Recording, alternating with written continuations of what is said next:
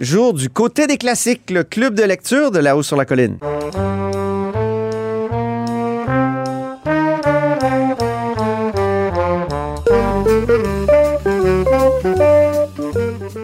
Bonjour, Gabriel Côté. Salut, Antoine Robitaille. Gabriel Côté philosophe et accessoirement correspondant parlementaire pour l'agence QMI.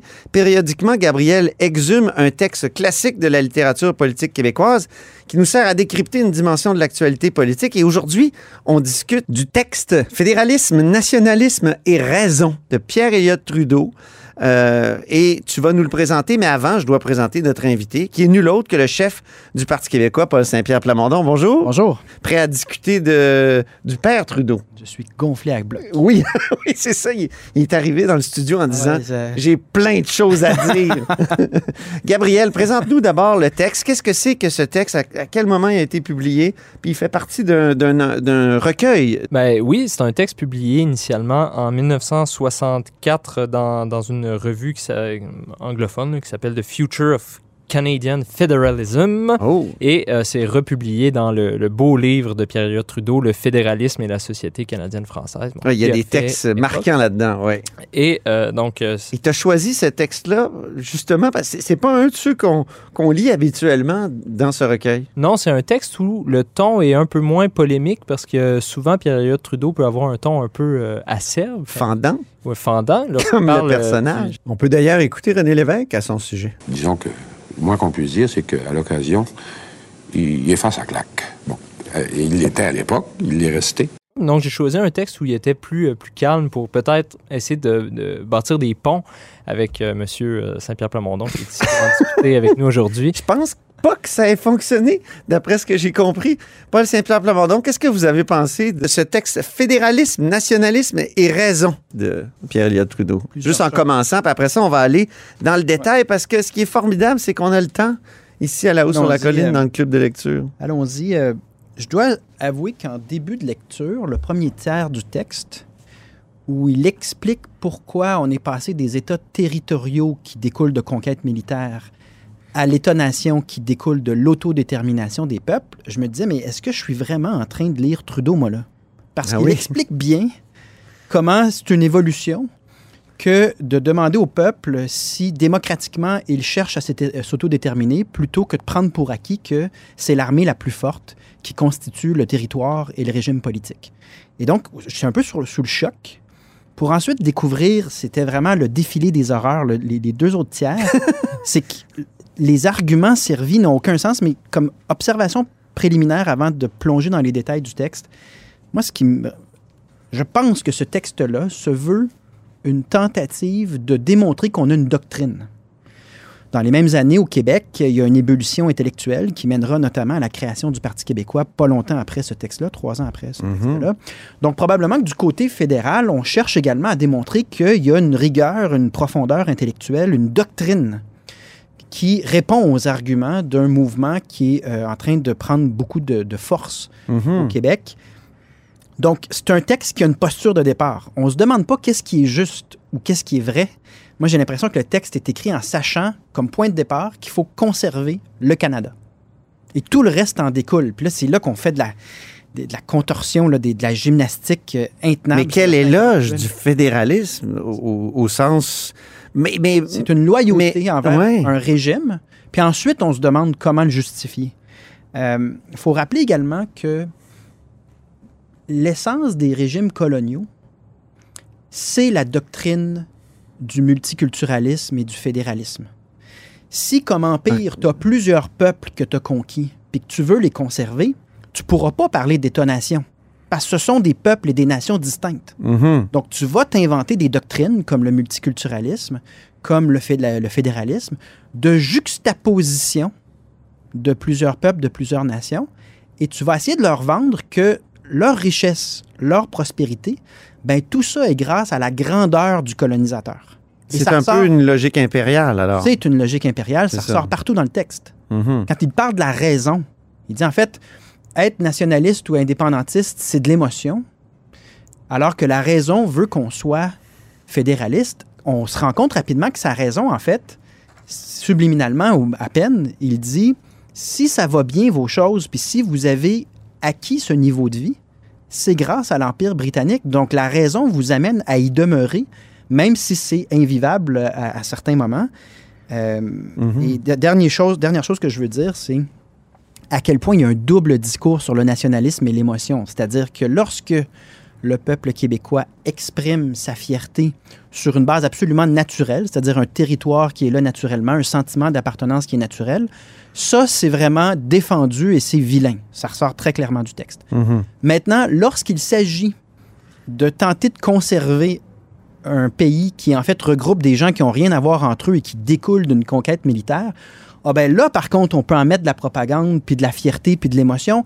Amenez-en. Et, et il s'en cache même pas. C'est un, c'est intellectuellement, là, c'est intenable. C'est un double discours. Et je pense qu'en fait, tu as besoin de plus d'émotion, plus de nationalisme et plus de propagande dans un État fédéral comme celui qu'il prône. Parce que, naturellement, les gens ressentent pas un sentiment d'appartenance pour qu'ils...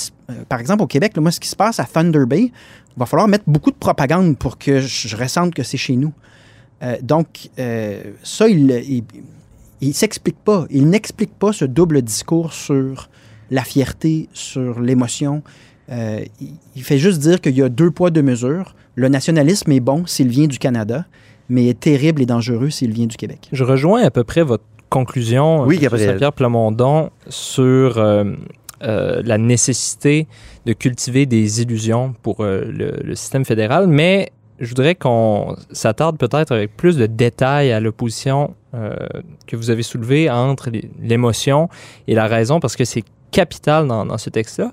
Puis j'ai l'impression que euh, les, les- les contradictions, ce que vous, ce que vous euh, dites qui sont des contradictions dans le texte, peut-être peuvent s'expliquer par une sorte de, logique interne si on suit le, le texte à la lettre. Puis, auquel cas, peut-être que ça, ça vous mettrait euh, mal à l'aise, puis peut-être même que ça pourrait vous faire voir la lumière, puis vous convertir euh, au, euh, au trudeauisme. Mais allez-y.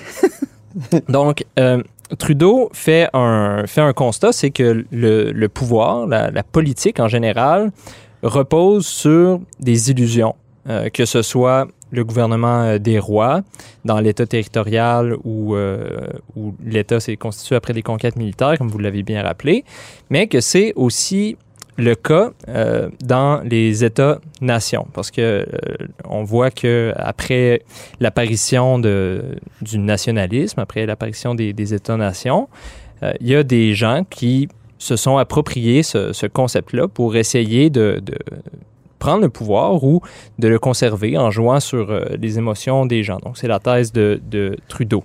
Donc, je pense que c'est un constat qui est lucide, mais que Trudeau peut-être erre quand euh, il fait le, jugement suivant en disant que ce qui est illusoire est nécessairement euh, mauvais.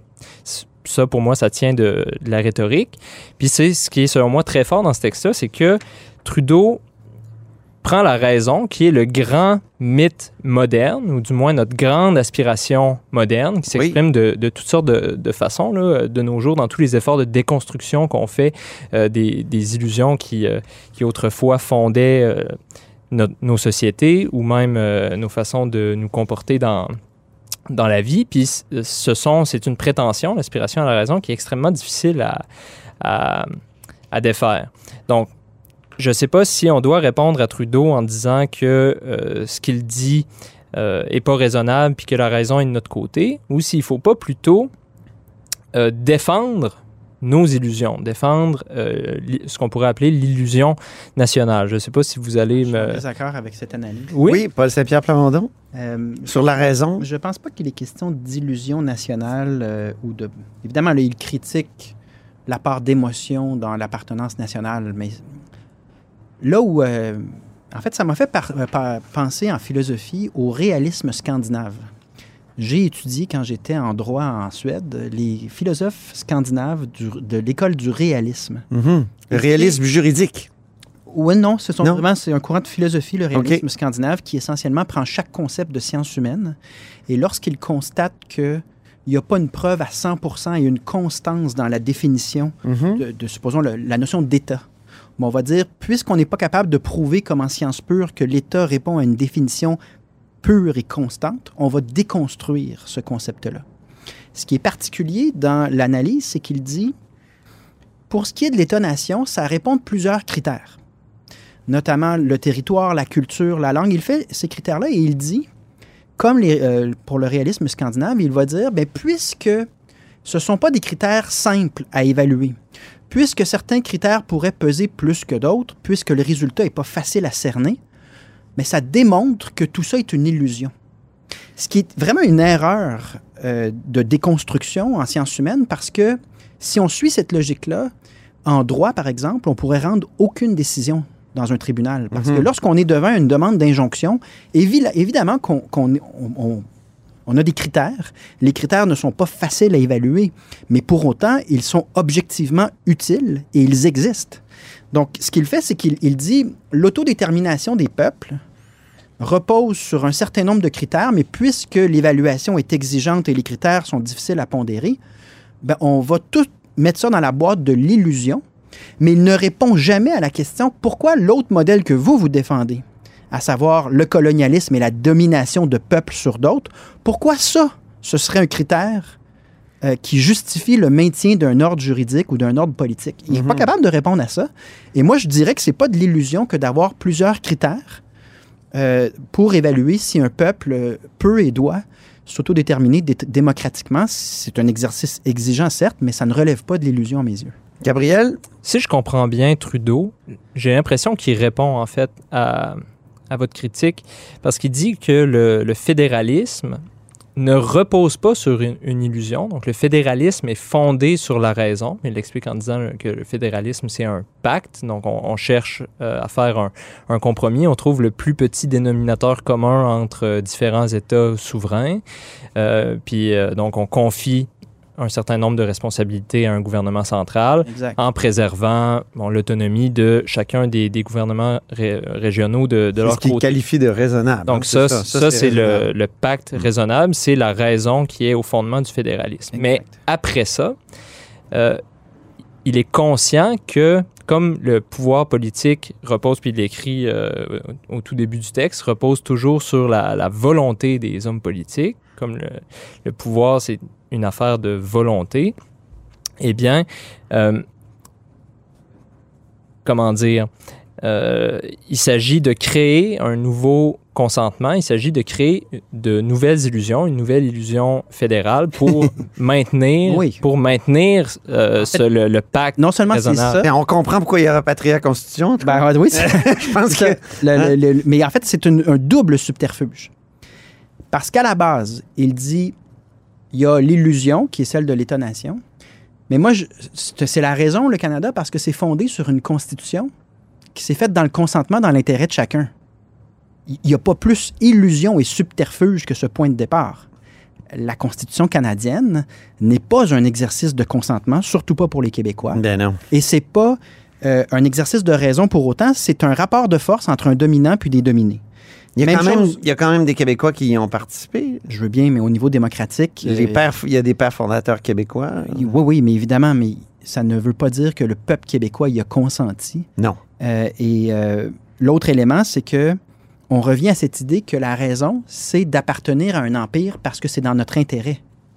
Mais ça, c'est une prémisse qui est absolument non fondée dans le cas du Québec. Et lorsque, parce que plus tard à la fin du texte, lorsqu'on traite de ceux qui sont en désaccord avec l'intérêt qu'a le Québec de demeurer dans le Canada, en d'autres mots, si le Québec exprime rationnellement, avec sa raison, que c'est pas dans son intérêt d'être là-dedans, mais là, il va discarter ça en disant Non, non, euh, vous n'avez pas compris, vous êtes dans l'émotion. oui, Moi, j'ai le monopole de la raison. Je vous ai passé une couche de subterfuge sur la Fondation du Canada. Je vous en passe une autre avec l'illusion de la nouvelle fédération et la propagande qui vient avec. Mais si vous, vous exercez votre droit à faire vos raisonnements en fonction de vos intérêts, ben je, j'en conclurai que vous avez des problèmes de gestion de vos émotions. C'est, hallucinant. C'est hallucinant comme raisonnement. On revient, on revient un peu à ma remarque euh, du, du début. C'est comme j'ai l'impression que Trudeau est, conscient, très conscient de la nécessité de cultiver le, le consentement par euh, des artifices, euh, parce que c'est essentiellement ça la politique, et que son grand artifice, c'est la raison. J'ai l'impression qu- que c'est ça qui, qui, qui brandit. Puis ce qui m'a intéressé euh, avec ce point-là du texte, c'est que c'est un argument qu'on vous sert constamment. François Legault, dans son discours euh, la semaine dernière au Congrès national de la CAQ, euh, vous a pris à partie en disant que, bon, les péquistes, vous rêvez Grand euh, Le grand soir, ouais. Donc, vous en êtes fait, on l'attend. vous attendez le grand soir, donc vous êtes dans le, vous êtes dans le rêve, vous baignez dans une espèce d'illusion agréable. Et que pendant le- ce temps-là, ils agissent pas. Ouais. Comme une Et- lubie. Et pendant ce temps-là, ils n'agissent pas, alors que euh, le gouvernement de la CAQ, lui, serait pragmatique et donc euh, raisonnable. Donc, c'est un argument qu'on sert encore, puis c'est un argument qui est, euh, qui est, qui est très fort parce qu'on voit que dans, dans le temps, il continue d'être euh, d'être très efficace. Mais est-ce que, est que tout politicien ne fait, fait-il pas ça de façon rhétorique? Moi, je suis Oui. dans la raison, puis les, les péquistes se disent régulièrement, nous, on a compris que, bon, ça marchait pas, ce pays-là. Donc, on, donc, par la raison, on a compris ça, il faut en sortir. Exact. Oui, mais la position Donc, de... tout politicien est forcé de faire appel à la raison, à l'intelligence, euh, Mais, mais, mais tout je, en... mais je pense qu'on met le doigt dessus. là. Ouais. C'est que, à travers les siècles, l'en- l'enjeu avec le Canada, c'est que c'est pas le goulag. Et donc, même René si nos Lévesque droits... l'avait dit. Eh ouais. Oui, c'est un classique. C'est que même si nos droits sont bafoués, même si on, mino- si on est minorisé, même si le déclin euh, est pas mal ce qui nous est réservé, même si la conscription, même si je les nommerai pas tout, le niveau de vie, puis c'est ça la finesse du colonialisme britannique, c'est que c'est pas si violent par rapport aux Espagnols ou à d'autres empires, de sorte que on peut toujours appeler à la raison au sens de vous êtes bien en ce moment, tu as de la bouffe sur la table, puis on fait quand même quelque chose. Donc pourquoi le changement? Pourquoi la justice quand la forme d'injustice que je te propose sert quand même bien tes intérêts? Et cet argument-là fonctionne particulièrement auprès des élites qui se trouvent une place dans l'échiquier colonial. C'est-à-dire qu'une partie du colonialisme tient à des élites qui participent à ce régime-là en échange de la petite loterie, c'est-à-dire une, une rémunération ou un statut, souvent Ouais. les deux, octroyé par le régime, euh, dans ce cas-ci le régime d'Ottawa. Ben là, on va euh, accepter de vivre dans cette injustice euh, qui n'est pas si douloureuse. On va accepter de vivre dans ces mensonges-là, des théories qui intellectuellement sont pas solides, mais on va les répéter parce que on y trouve notre compte individuellement. Je pense que l'argument de la raison tel qu'il est servi par euh, Pierre-Éliott Trudeau ici, c'est de dire vos affaires vont pas si mal. Hmm. Puis là, vous voulez vous associer à des émotifs qui euh, n'ont pas de sens. Rangez-vous du côté d'un régime qui quand même vous sert bien au niveau d'une qualité de vie qui augmente, au niveau du fait que c'est pas si pire vivre dans le Canada. C'est le plus meilleur pays du monde, puis il y a les rocheuses, puis bon, tout ça. est-ce qu'il y a une phrase dans ce texte-là? Quelle serait la phrase, en fait, dans ce texte-là qui, qui, qui nous amène à ça le plus? À ce, type de- Il y d'argumentaire? en a tellement, là. je m'excuse, je me suis fait un... J'ai de problème. tapé euh, plein d'extraits.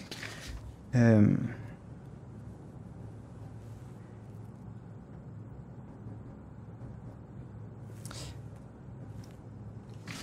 Attendez, là. Ouais, je peux, On vous, en, temps, je peux vous, en, vous en suggérer un si vous voulez. C'est à la toute fin euh, du texte. Oui. Euh, euh, dans mon édition, c'est à la page 214. Je pense qu'il y a une seule édition, donc ça doit être euh, vous aussi la page 214, je sais pas.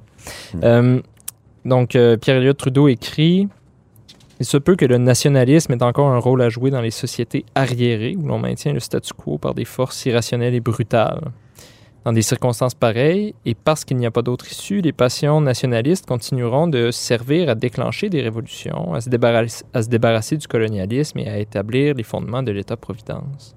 On devra, dans des cas semblables, en accepter les conséquences malheureuses avec les effets salutaires. Donc, le, nationalisme va continuer à exister dans les gouvernements euh, régionaux, mais le gouvernement central va devoir convaincre chaque fois euh, les, euh, les, si on veut, les mouvements nationalistes Ouais. qui euh, vont émerger un peu partout de réadhérer au pacte euh, de, de différentes façons là, pour éviter des, des- des conséquences funestes. Je pense que c'était vers le genre, ce genre de remarques Ouais. que vous vouliez Je euh, moi aussi aller. à la page 212. euh, essentiellement, euh, on parle comme de progrès à la page 212. Oui. Et, et on dit.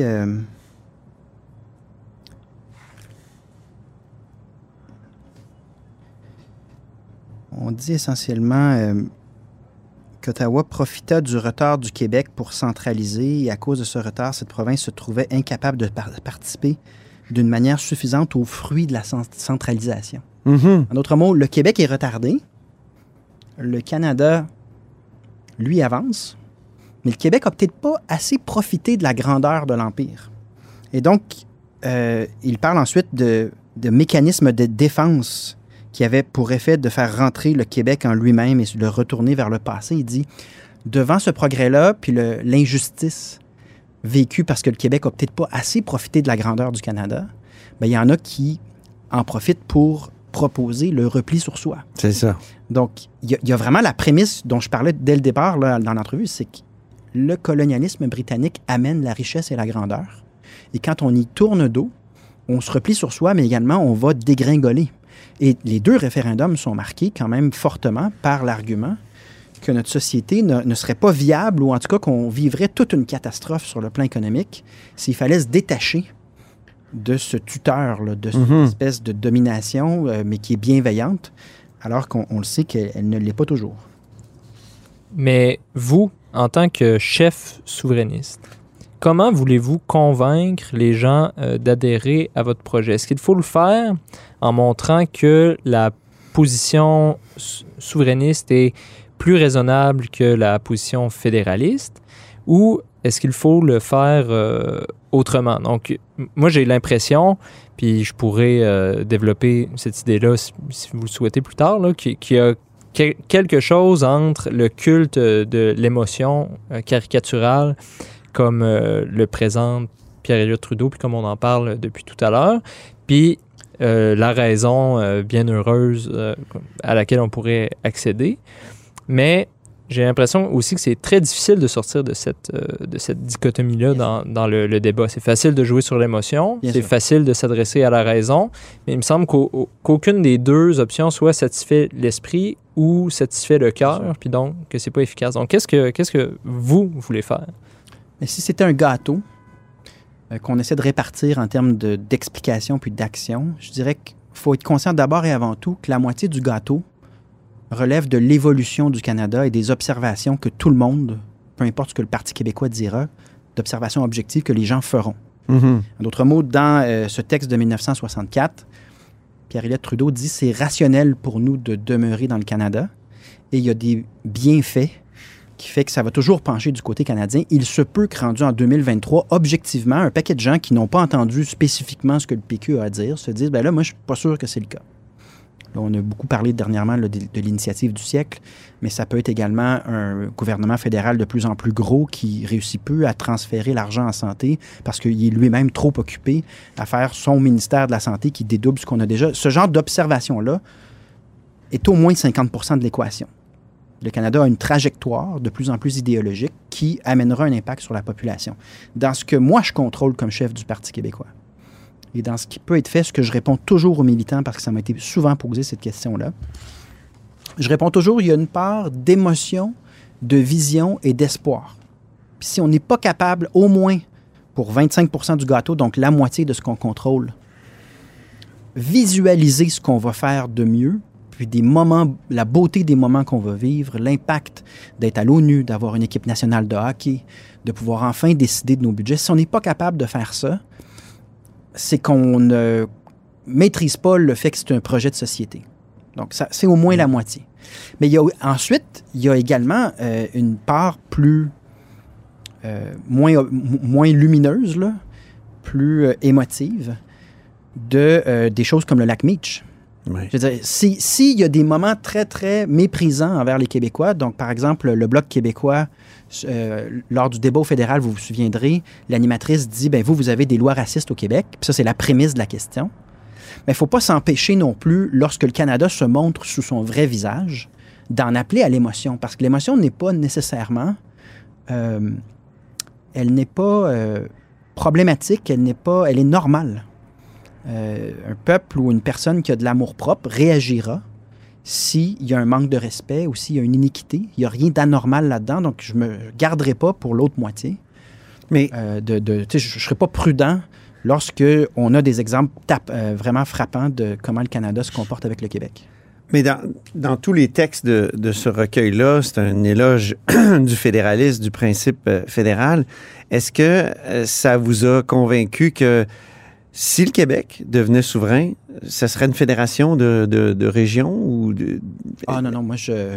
une fédération Est-ce que est-ce que c'est pas est-ce qu'il n'y a pas quel- des belles choses qui sont dites sur euh, cette idée d'un pays fédéral contrairement à- à- au pays unitaire, euh, même s'il est bien tenté par l'unité là, C'est parce que euh, un et, l'unitarisme. unitaire- Un Oui. pays unitaire n'empêche pas la décentralisation du- des pouvoirs vers les régions. Par exemple, euh, le Danemark, qui est un pays où, j'ai vécu, a des Amt, mais euh, donc des pouvoirs régionaux très, très euh, puissants au sens qu'ils gèrent la santé, où ils ont des budgets beaucoup plus importants que ce que les péquistes ont créé avec les MRC à l'origine. Puis le peu de pouvoir, parce que les gouvernements Charret et Couillard ont quand même démantelé plusieurs des structures économiques et de pouvoir régional. Donc pour moi, l'État unitaire n'empêche absolument pas de décentraliser les pouvoirs, mais reconnaît l'existence d'un peuple et d'une nation sur un territoire donné. Je pense que les fédérations, comme je vous disais tantôt, pour des, pouvoirs coloniaux ou pour des concours de circonstances comme la Confédération helvétique, qui est une alliance défensive historique, mais entre des peuples dans des montagnes où est-ce qu'il n'y avait pas, j'ai l'impression qu'il n'y avait pas de fluidité là, en- au niveau des déplacements entre certaines parties du territoire. Le fédéralisme peut permettre de juxtaposer des peuples les uns à côté des autres, et ça peut fonctionner dans certaines circonstances si ça découle réellement. Mais il y a quand même 11 Consentement. nations autochtones au Québec. Est-ce qu'on pourrait faire un fédéralisme avec avec euh, avec eux? Parce que Moi, je, je les considère comme des nations d'égal à égal. Ils se trouvent sur le territoire du Québec, mais le jour où l'indépendance du Québec se fait, ce qu'il faut dire à ces nations, c'est on est égal, est-ce qu'on négocie, puis est-ce qu'on fait venir l'ONU pour nous accompagner dans ce qui serait Mais ça serait une belle façon de donner de l'autonomie euh, ou une part d'autonomie, un peu comme le Canada l'a fait en 1867 avec, euh, avec le Québec. C'est pas ce qui est pré- préconisé Parce qu'il y, a- euh, y bien des Canadiens français qui disaient c'est bien, on a un État avec euh, Ouais. certaines. euh, on est souverain dans certains, certaines sphères de compétences. euh, donc là, est-ce qu'il n'y a pas un argument. euh, fédératif. fédé- oui. C'est pas ce que l'ONU prône dans son plus récent rapport euh, sur cette question-là, notamment parce que la notion de territorialité telle que l'Occident, telle que l'Europe l'a toujours conçue, ne correspond pas à la terri- territorialité dans les traditions autochtones. Euh, ça amène euh, une complexité supplémentaire, mais ça amène également euh, beaucoup d'avantages. Il ne faut pas oublier aussi qu'on est devant plusieurs nations distinctes. Donc, comment arriver à un régime fédératif où tout le monde a exactement le même traitement juridique, les mêmes réponses, alors que ce sont des nations distinctes qui commanderont probablement euh, des négociations, puis des euh, demandes, je ne sais pas euh, comment anticiper tout ça, mais clairement, ce ne sera pas du copier-coller, parce que ce sont des nations distinctes qui n'ont pas l'obligation de faire ce que l'autre nation demande ou fait. Donc, étant donné cette complexité-là, moi, je m'en remettrais davantage au cadre qui a été développé à date par les Nations Unies en disant venez nous accompagner. Ce sera un moment assez innovateur, mais ça aura au moins une certitude casser la loi sur les Indiens. C'est-à-dire que le régime colonial britannique en ce qui concerne les peuples autochtones prend fin sur notre territoire. Ah, ben là, là c'est une occasion en or. On rejoint refaire- Pierre-Éliott Trudeau là aussi, parce qu'il a voulu casser la loi sur les Indiens. Mais c'est intéressant. Dans la dernière partie du texte, Ouais. le souligner, les dernières pages de son texte sont consacrées à des réformes du Canada. Ouais. C'est qu'il est très conscient que sa théorie colle plus ou moins à la réalité du Union Jack puis de la reine d'Angleterre qui flotte partout.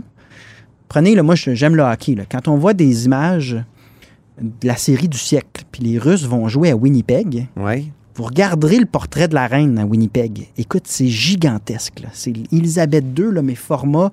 Même Ivan Draga dans Rocky IV n'a pas cet espace-là. Et tu as, beaucoup de signes. Le drapeau du Québec, avant qu'on choisisse notre drapeau actuel, tous les drapeaux ont le Union Jack là, dans la tradition euh, de colonialisme britannique. Mhm. Donc, je pense que Trudeau, il, il s'écoute parler, puis il, se regarde rédiger, puis il est comme, c'est bien le fun, cette illusion que je suis en train de créer, mais il faut que je montre également que je suis conscient que ça colle plus ou moins, puis que je suis ouvert à du changement. Et ce Hmm. sera la clé de son discours en 1980. Il va dire, il va en avoir du changement.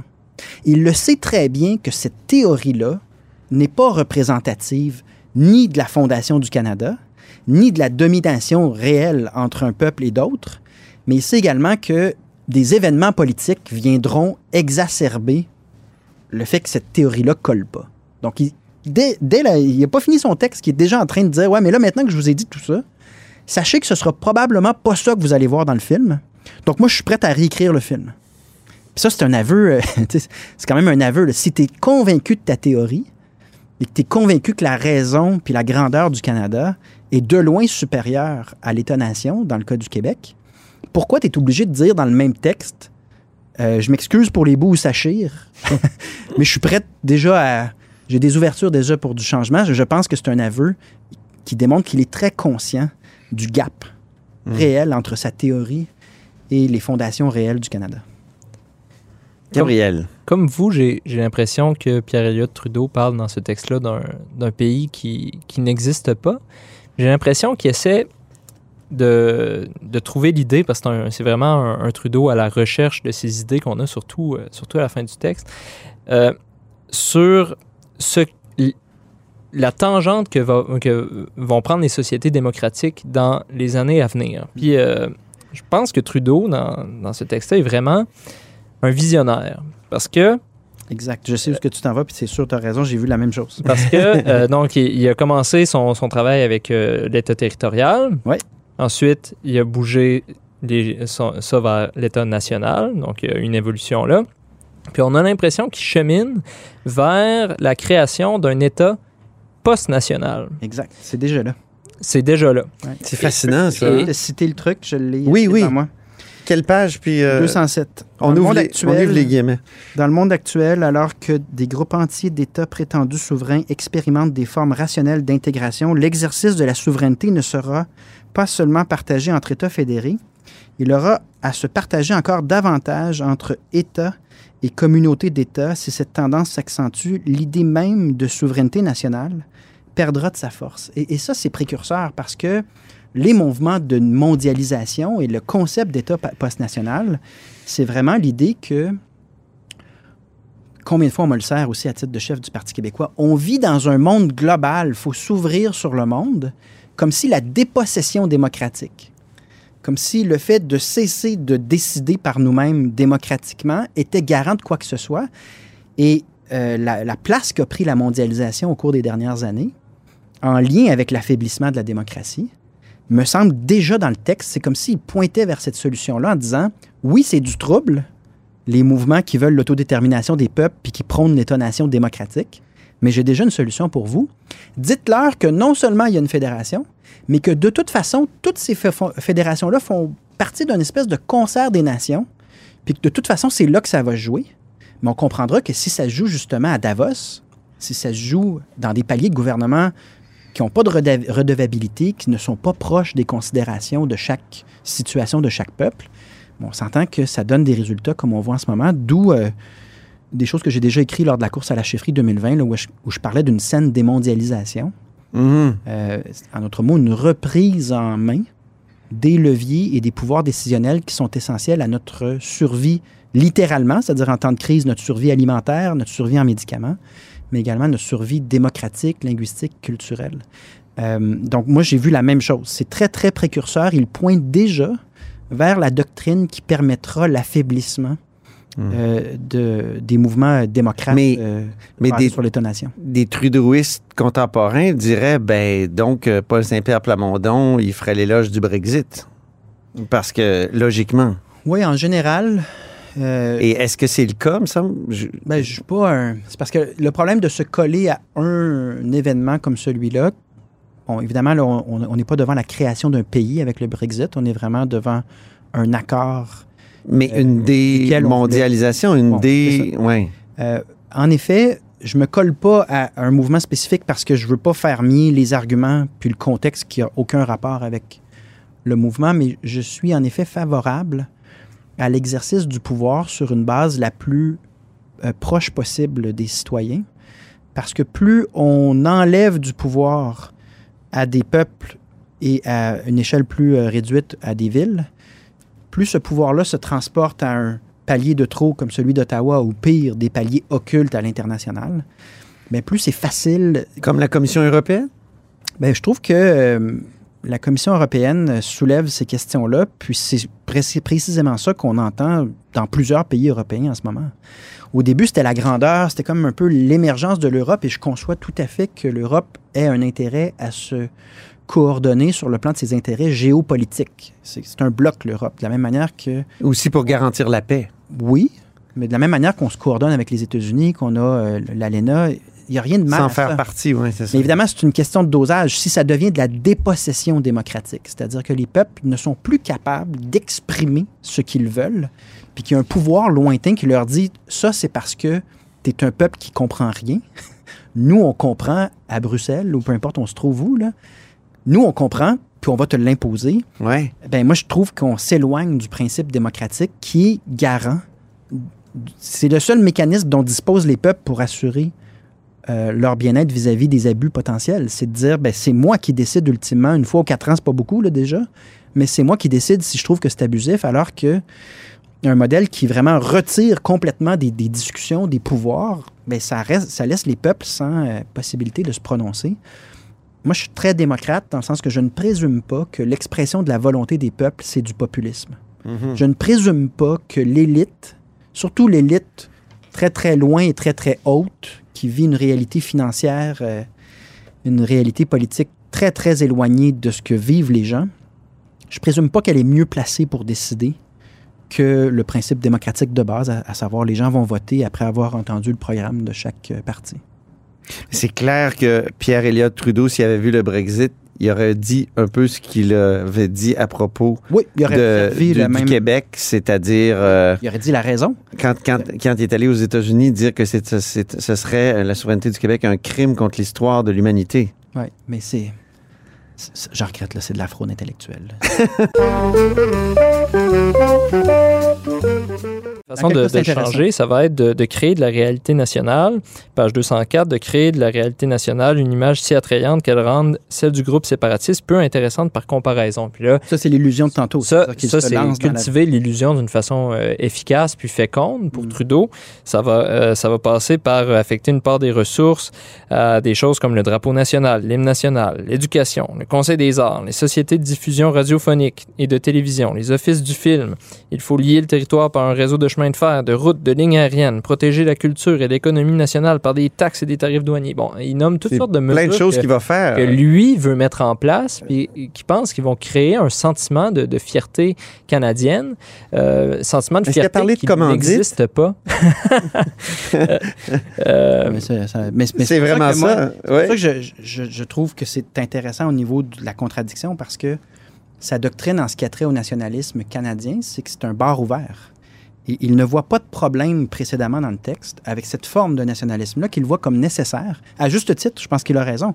S'il faut que tu gardes dans un même État très, très grand des gens en Alberta, en Ontario, dans les maritimes et au Québec qui n'ont pas les mêmes intérêts, ni même la même réalité, même pas la même langue, euh, évidemment que tu as besoin d'en mettre épais de nationalisme, c'est ce que je dis au départ.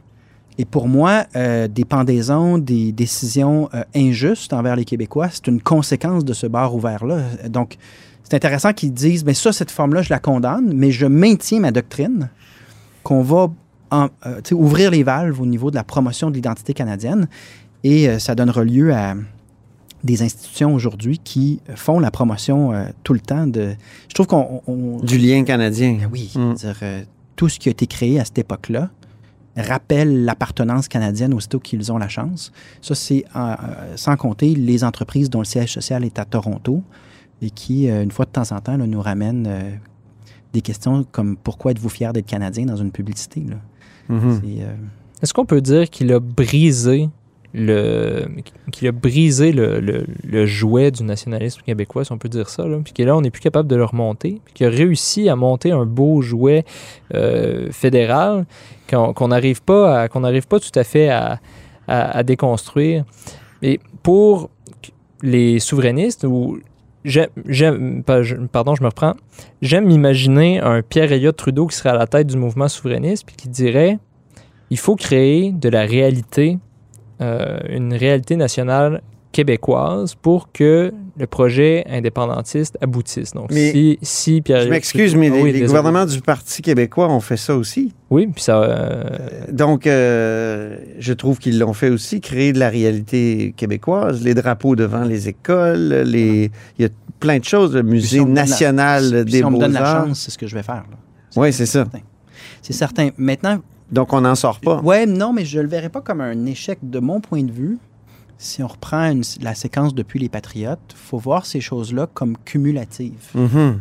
C'est- ce sont des évolutions lentes euh, et euh, certains constats de concepts qui peuvent avoir l'air novateurs à une certaine époque sont très difficiles à défendre aujourd'hui parce qu'on l'a testé, puis on voit les limites ou euh, le caractère un peu décalé de certaines des prétentions de la doctrine. Donc, de mon point de vue, c'est pas qu'on a vécu des échecs et donc il faut tout remettre en question. Il y a vraiment une force politique, on parlait des commandites, qui veut imposer un narratif, une illusion à travers euh, certaines fonctions de l'État fédéral, puis certains moments d'émotion. Euh, et on doit s'en départir. Ça demande beaucoup d'efforts parce que les Mm. ressources sont souvent disproportionnées. À mon avis, on était d'ailleurs trop timide dans notre utilisation des ressources par rapport à ce que le fédéral était prêt à faire dans ce domaine-là. Mais est-ce que parce qu'une fois ça fonctionne pas, on repart à zéro. Moi, je le vois pas comme ça. Mhm. J'ai l'impression qu'il y a du cumul. Et donc, quand l'indépendance du Québec se fera, ce ne sera pas l'œuvre d'une personne ou d'une circonstance, mais bien l'accumulation et l'apprentissage dans ce caractère itératif de la démarche. La- L'accumulation d'apprentissage, de constats qui, tout d'un coup, forment un, un verre qui, qui est plein, là.